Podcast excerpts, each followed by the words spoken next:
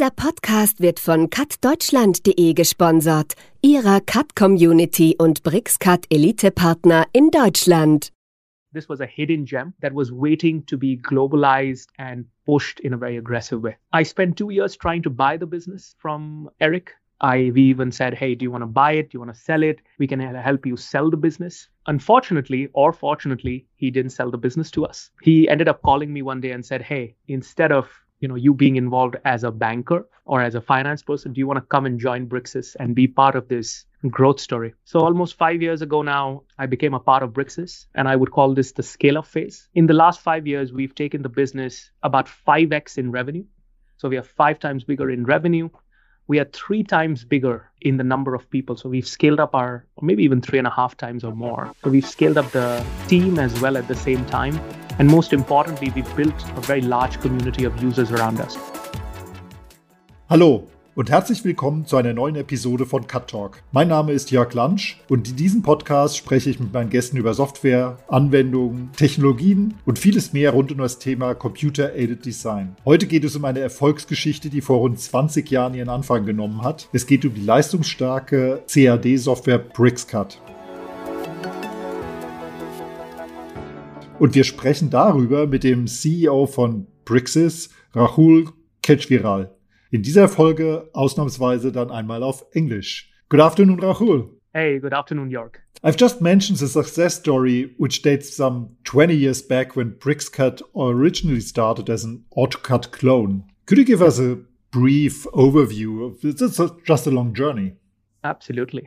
And I think it's not only is it a long journey, uh, I think it's a very exciting one. Um, and this classic entrepreneurial story that has played out over the last 20 years. So, what's very exciting is that March of 2022 was actually the 20 year anniversary of Bricsys. Uh, Bricsys was actually started in 2002, uh, March 2002, right after the dot com crash. And it was started by a, a serial entrepreneur called Eric De Keyser. Um, Eric is actually now on his third company called Konnech, which is also very exciting, doing some very cool stuff with BIM in the cloud. Uh, please go and check it out uh, if uh, you have time. Uh, but he started Bricsys, which creates BricsCAD, its CAD platform, um, right after the dot com crash, where he had a company called BricsNet, parts of whose IP were sold to Bentley, uh, actually, interestingly, and make part of the Triforma product today. He was living in US at the time and came back to Belgium, his roots in, in Ghent, Belgium, um, and he started Bricsys. And in the original days, as you can imagine, it was this classic startup struggling to survive. I think the venture capital landscape in Europe was not as mature at, as it is today, uh, right? So money was not as available right after the dot com crash as well in a very nascent European market. And I think that is where uh, starts this, you know, this journey of determination um, and really sticking to your guns and building out a great product if you were to ask me, and I'm pretty sure Eric has a better uh, view on the history, I look at the history of Bricsys in three phases. I would call the first phase um, as this fight towards survival. You know, you want to get a company to break even, make it profitable, make it self-sustained. And this was the really hard task that the the original founder and the original team, I think Bricsys started with maybe two or three people, grew a grew to a team of about eight people in the beginning, and they worked very hard to build a good design platform. As you can imagine, the first step was get compatibility with AutoCAD, right? Um, and offer an alternative. How good or bad it was, I think that you know we can always go back and look at history. I think that was the first phase. Uh, that lasted for maybe I would say six to seven years, and by that time, Bricsys started becoming a healthy organization. Then starts the second phase, and this is what I would call the, um, you know, the innovation phase, the technology innovation phase. Um, so the team decided, look, now that we have a healthy company, let's start reinvesting the profits that we have into creating a truly differentiated and world-class design authoring platform. And that's when BricsCAD started building a number of features. Also, its BIM and mechanical uh, tool sets and products, right? They're all built on the core CAD uh, BricsCAD platform, which is again something that we'll get to later in the podcast. and something that really makes us unique.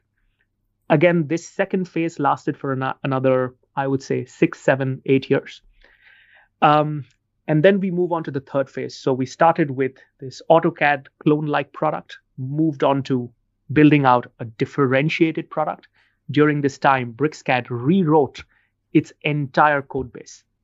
Uh, huge task, a very audacious and very courageous task to rewrite millions of lines of code, uh, but they did it. Um, and I think you know we are reaping the rewards of that very bold decision today. Just a very simple example BricsCAD is multi-threaded. It's a multi-threaded design platform, which is unlike any other design platform who are all, you know, which are all 40, 50 years old now. AutoCAD, you know, was maybe first conceived in the late 1970s, commercialized in the early 1980s. Uh, but the BricsCAD platform completely rewritten and so can take in the last 10 to 12 years, so can take advantage of modern hardware uh, on average, for the same level of hardware on your laptop, we will perform 3x, 4x better. Benchmark again. Customers should or our users should try it out for their for their own. They shouldn't drink our our Kool Aid. Um, the third stage is I would call the scale up stage. That's where I come into the picture. Um, my background is in finance, um, so I've spent my life as a private equity and venture capital investor um, my day job was buying and selling technology companies, um, particularly in the enterprise software space. That is what I specialized in. I've looked at many industries within the software landscape. And Bricsys was a company that I met probably seven years ago now. I met Eric seven years ago. We we instantly hit it off, and from a, as a people and as the team, I was very impressed. But I was even more impressed by the technology that they had built.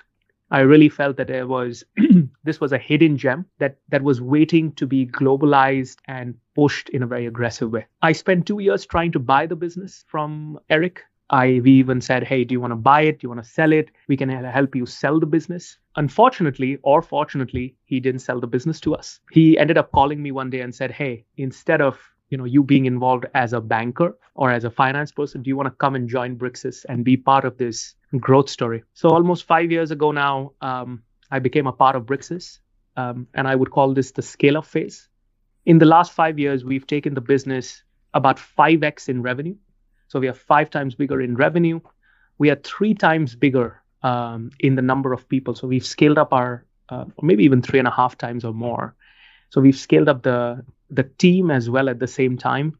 And most importantly, we've built a very large community of users around us, very loyal users um, who value technology, who value progress, who value our development velocity. Uh, and and the final thing that I will say is that in 2018, at the end of 2018, start of 2019, as our growth rate was really spiking, you know, we were growing almost 100% year over year at the time. Uh, we started getting a lot of uh, purchase offers people wanted to buy Bricsys uh, for the for the platform that we built and the growth that we had. Uh, the board of directors decided to sell the business to Hexagon AB.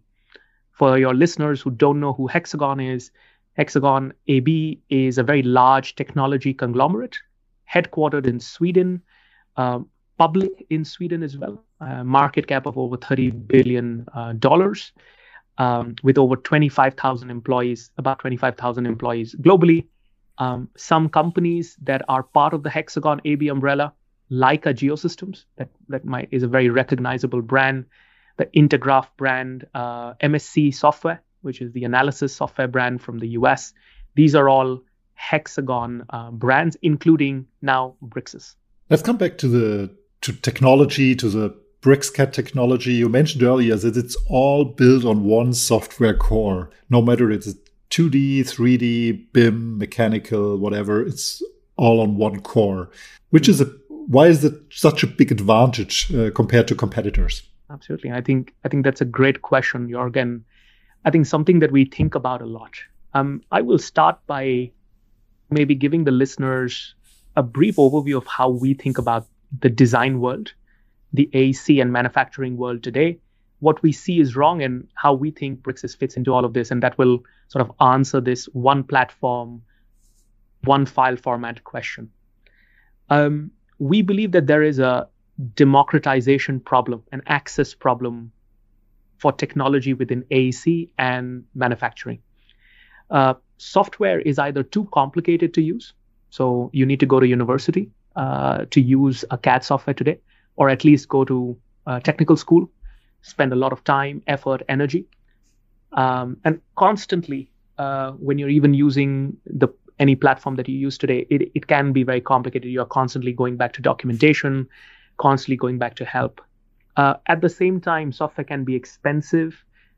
We all know that our industry has gone through some business model changes, moved to fully subscription, um, lots of price increases. Um, and some of these symptoms can be seen in the data as well. Uh, two, I will identify two data points. One, many people know AEC is the second least. Cutsoma.com, der CAD Plugin App Store. Sie sind auf der Suche nach der passenden Cut Plugin Lösung für Ihren Workflow und fragen sich, wo Sie suchen sollen. Ganz einfach. Auf cutsoma.com, der Cut Plugin App Store.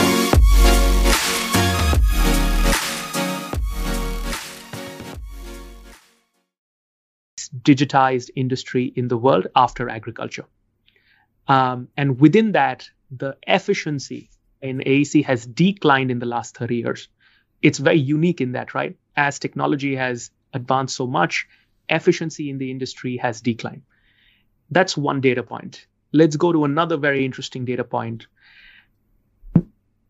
There is this common, um, I think we can all track, we all know we have good user data uh, around the world for all the design authoring platforms. Um, there is common understanding and agreement that there are between 10 to 15 million users of CAD, let's call it CAD, generic CAD right now, that are what you would call non-compliant. These are users who have use of CAD. Maybe they're power users, maybe they're occasional users of CAD, but these are people who are not paying for CAD today. Um, you can call them people who are pirating CAD, maybe in some way.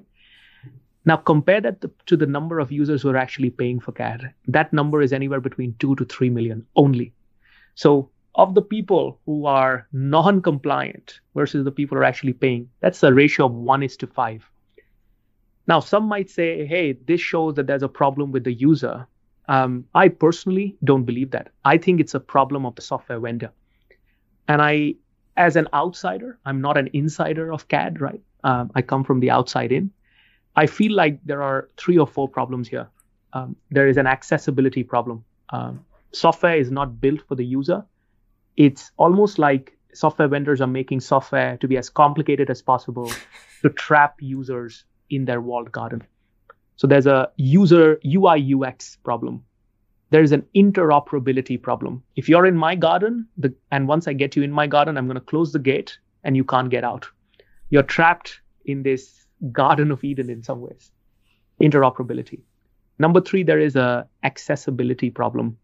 So I will make it very difficult for you to leave through licensing. I won't sell you perpetual. I won't sell you network or floating licenses uh, I will also not sell you software in a way that makes sense to you. Let's say I'm a CAD user who only uses CAD very occasionally, once in a month, once in a quarter. There are many of these people out there. CAD is a very, you know, it's an enterprise product, but it's also in some crazy way a very mass market product as well, millions of users. Um, I think you know there is there is a lot of business model innovation that is required in the industry. Maybe pay per use uh, maybe pay to play.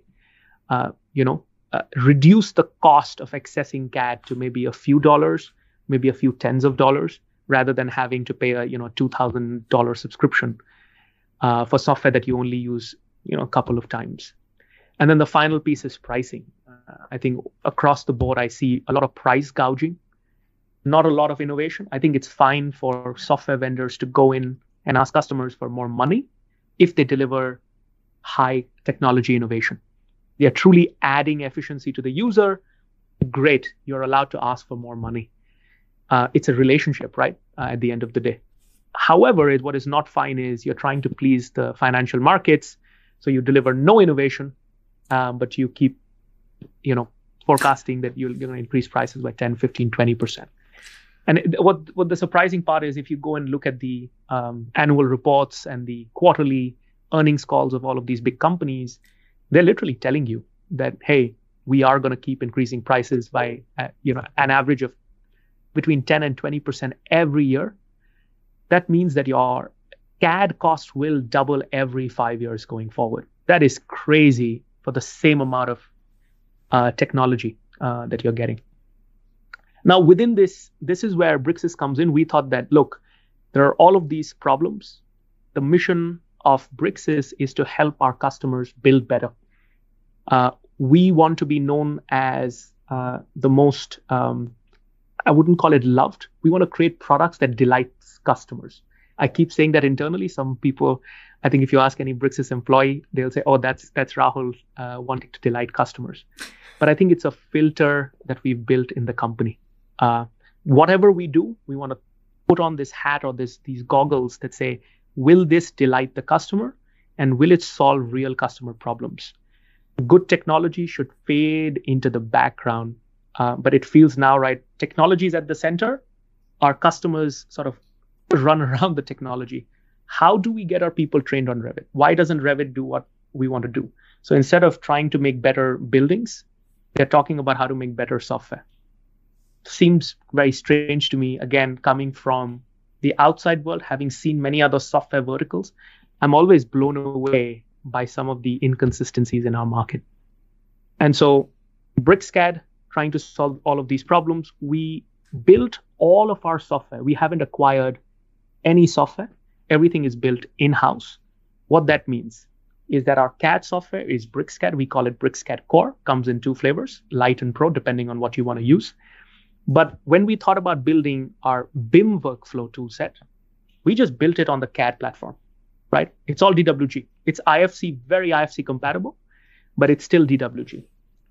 And then we said, hey, we now need a mechanical toolset because we are big proponents of design for fabrication and assembly um, we build a mechanical tool set on the same platform. What that means is, let's take the the best example. If you're a company who has you you use CAD for your 2D detailing, you have a building that needs to be represented in a in a in a BIM format, in a BIM workflow. You have your BIM, and let's say you have mechanical components, escalators, elevators, anything and everything. There's so many mechanical components in a building you can design the mechanical components in DWG. You can literally drag and drop them into your BIM model, right? Um, and then you can take cross sections and do 2D design when you want. Think about all of the challenges it solves. Um, so it solves the interoperability problem. You're now not trying to transfer files from, you know, SolidWorks file format to Revit file format, from Inventor to AutoCAD to. I, I think it's it's it's how history has evolved, right? Our and it's completely understandable as these companies have gotten bigger they've become m&a machines as they've acquired more products it's very difficult to go back to the source code and redo everything. We've just taken a different path. We will sell our customers this one file format one platform solution complete interoperability. And we also maintain if you don't like our platform let's say you standardize on bricscad you don't like it you can take your data anywhere right? It's all dwg and more than DWG, our BIM is completely IFC compliant. So our doors are always open, uh, completely porous. You stay with us if you like where we are going. If you think we are um, we're not good uh, vendors, you should leave. You should leave and find a vendor that serves your need. Right? We want to make it as easy as possible. So I think I've gone on a long rant, but this is something that we feel deeply about. Mm. Let's talk about the technology. You, you mentioned you want to delight your customers. I've seen, I think it's three years back, um, some of the AI uh, possibilities of BricsCAD BIM. So that's um, would help, which really helps uh, uh, the customer. And it's really when I saw it first, that's that's wow. Huh? Let's talk a little bit about, about this. What's what's the role of AI in your software? I think that's a that's a very interesting question, and I think it's very important to give give the audience a flavor of how we think about AI, which is slightly different to how maybe other people are doing it in the market. I think if you go to any major conference, I think everyone does these big conferences. just a very quick plug the Bricsys conference is going to happen on the 31st of October. It will be in digital format since the pandemic, it's gone digital. Uh, last year, we had over 4,000 uh, users attend globally. Um, so if anyone's uh, anyone wants to attend, see what we're doing, how we're delighting our customers, as Jorg mentioned, uh, please register. Uh, but when you go and look at the the general commu- general discourse on AI in the in the design authoring world, it's mostly around generative design, right? What is generative design? You basically build uh, an AI model. Um, you give it some parameters, and the model sort of um, does some analysis based on past model. I think a lot of it is still machine learning, right? Let's be honest. Most of the AI applied in our industry is ML. Um, and it gives you this uh, output which it thinks is the most efficient. And you can define which axes or which dimension you want to optimize it for. So optimize it for energy efficiency. And you get these outputs that are very cool, but not really practical, right? So manufacturability, buildability is also something that is important. So despite so much hype around generative design, if you really think on the ground for the user, there's very little application because still today generative design doesn't really and, and i'm assuming that the technology will get better um, we're very bullish on technology and people can smart people figure stuff out. But still today generative design will give you results that are not necessarily buildable let's say. We approach it from a completely different angle. Uh, we think of first of all we do applied ai what does that mean? We don't have a research team that just does some cool stuff on ai we show it at conferences and then lock it away right? All of our AI, we put it in our uh, software. The first AI feature from Bricsys, I think, um, was implemented in BricsCAD maybe even five years ago now. So it's think about it. The earliest AI features in BricsCAD are now in version five or older. That's number one. So it's applied AI. We don't lock anything away. We put it in the product. We mark it beta. So I think it's important that we say that, right? Customers get to play with very new technology, We bring some excitement to the table. So it's applied AI, number one. Number two, it's not generative in nature. On the contrary, the way we think about AI is almost like an army of assistants that are sitting next to the designer, whoever the designer might be. It could be the architect, it could be a contract, you know, designer at a construction company, it could be an engineer. We want to make, we want to take complexity and repetitive work away from the designer and allow them the ability to apply their very valuable time on higher value tasks. So we are really focused on the automation of really boring, repetitive tasks away and leave the user with more time to focus on the things that they're very good at, which is very difficult to capture for AI today. Until we get to the singularity, I think humans uh, you know still add a lot of value to the build process we feel and so again we are very focused on that user. You know we bring it back to the user. We want to delight the user. So in this case how does it delight the user? Think about a very large skyscraper model. You have thousands of connections and maybe one of the connections has a very particular detail. Um, ideally what would happen or normally what would happen in any other software you would have to go through all of those thousands of points. You would have to click on it, open it, add the detail. Very manual task. Depending on the size of the model, can take days, hours. With BricsCAD, you go in, you select an area, uh, you do it once, and then you select that um, detail, and then you click a AI tool we call Propagate. Propagate goes through your entire 3D model or your entire BIM model, identifies all of the locations in a very smart way where the this detail can be applied and makes those changes for you. Final point, and, and whenever our customers see it, you know, it, it shows really well, right? I think when we put it on stage, everybody is blown away by the power of the product. But I think one of the things that is even more important is a lot of the times we hear from our users that they don't want to lose control of their design. Um, I think there's a there's a very fine balance between control and AI which which as a software vendor we need to balance to make sure that the path to adoption is very smooth. So what we do is once the AI, this uh, propagate tool makes all the changes, it gives you a very intuitive and easy to use way to check where all the changes have been made. And it's at a you know at a click you can say, look, in these five places the application is not correct, but in these other 95 places the application is perfect, and you've suddenly saved two to three hours. What do you do with those two to three hours? Go get a coffee, um, or spend a lot of time thinking about how you can make the model more energy efficient, for example. I think we have several examples where, you know, we often talk about, I always like to know what people do with the time that they save using BricsCAD products. Um, so always fun. That was exactly the feature I've seen on the on the BricsCAD conference, Propagate, which is very cool. Um, let's talk a little bit about uh, technology trends which will bring the future in, especially in the AEC industry. You already mentioned DFMA. What is your per personal view of the near to mid future?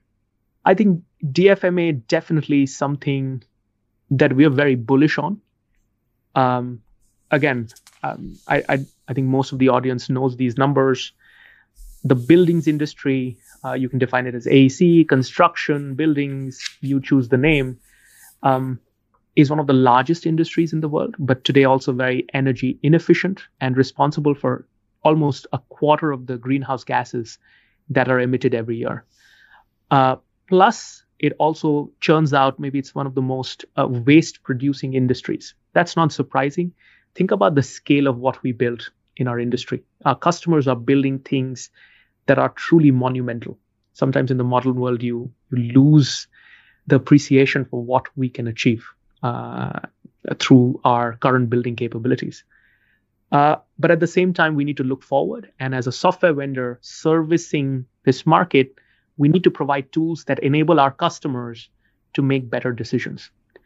Uh, so, this idea of this single file format, this is where it ties through single file format, single platform, 2D, 3D, CAD, BIM mechanical. Uh, this was the missing link in DFMA, design for manufacturing and assembly. Um, what a lot of analysis shows and, and this applies to almost any industry or any process. If you can have a centralized location where you build the building blocks in one location at scale, you then ship all of that to the build location and assemble it. I think that clearly has 30, 40%, maybe even more. I think we're still getting data, good data on that. We are still in the very early stages of DFMA. Uh, but to do this, to do DFMA, you need a BIM tool and a mechanical tool to work seamlessly together. You can't be just running around with file formats going from one side to the other. Because at the end of the day, you're creating almost like a mechanical assembly out of your BIM model.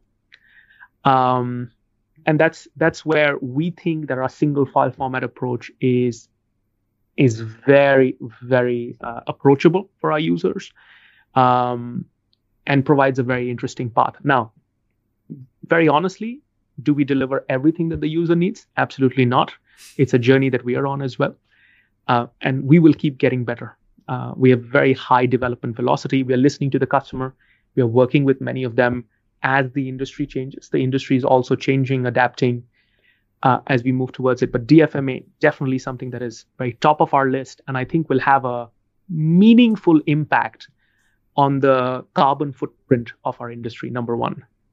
Now, I the one caveat I will make here is look, when you're building a very large, I don't know, um, a beautiful orchestra theater, right? Something designed by Zaha Hadid or something. Look, that's a work of art. Um, and I don't think that goes through the DFMA process. Um, however, 99.9% of the buildings in the world um, are things that can benefit a lot from design for manufacturing and assembly. Um, and that is where we can make the largest impact on our own carbon footprint. Isn't it just a let's say it's it's um, I'm looking for analogies always. Is it uh, like taking over the same ideas which uh, Henry Ford had some, some already uh, a century ago with car manufacturing that you may have.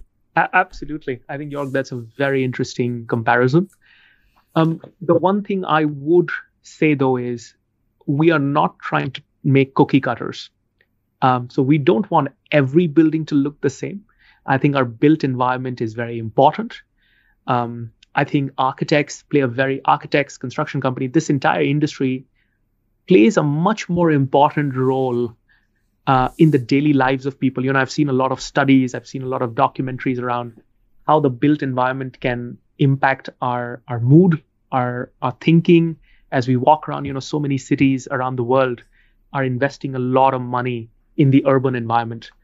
Recently, I was watching this um, documentary of how Paris wants to become the greenest city in Europe, for example.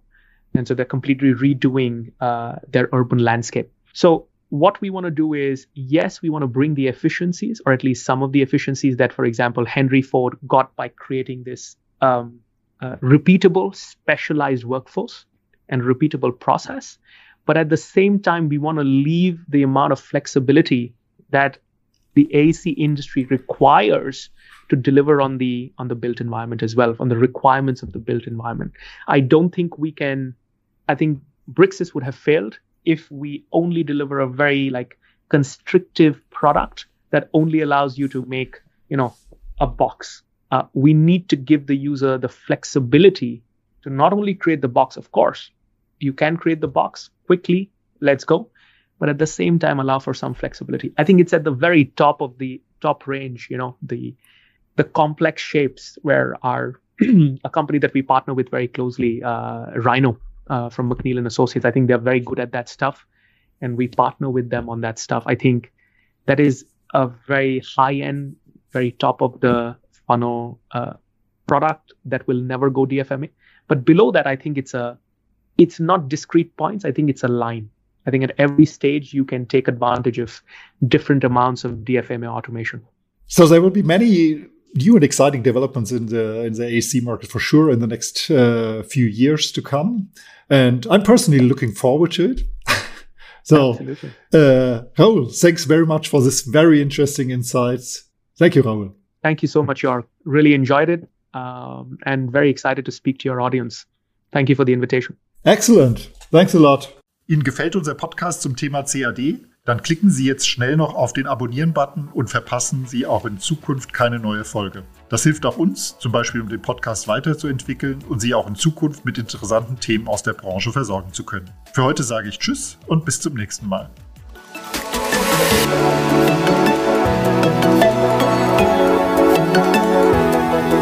Musik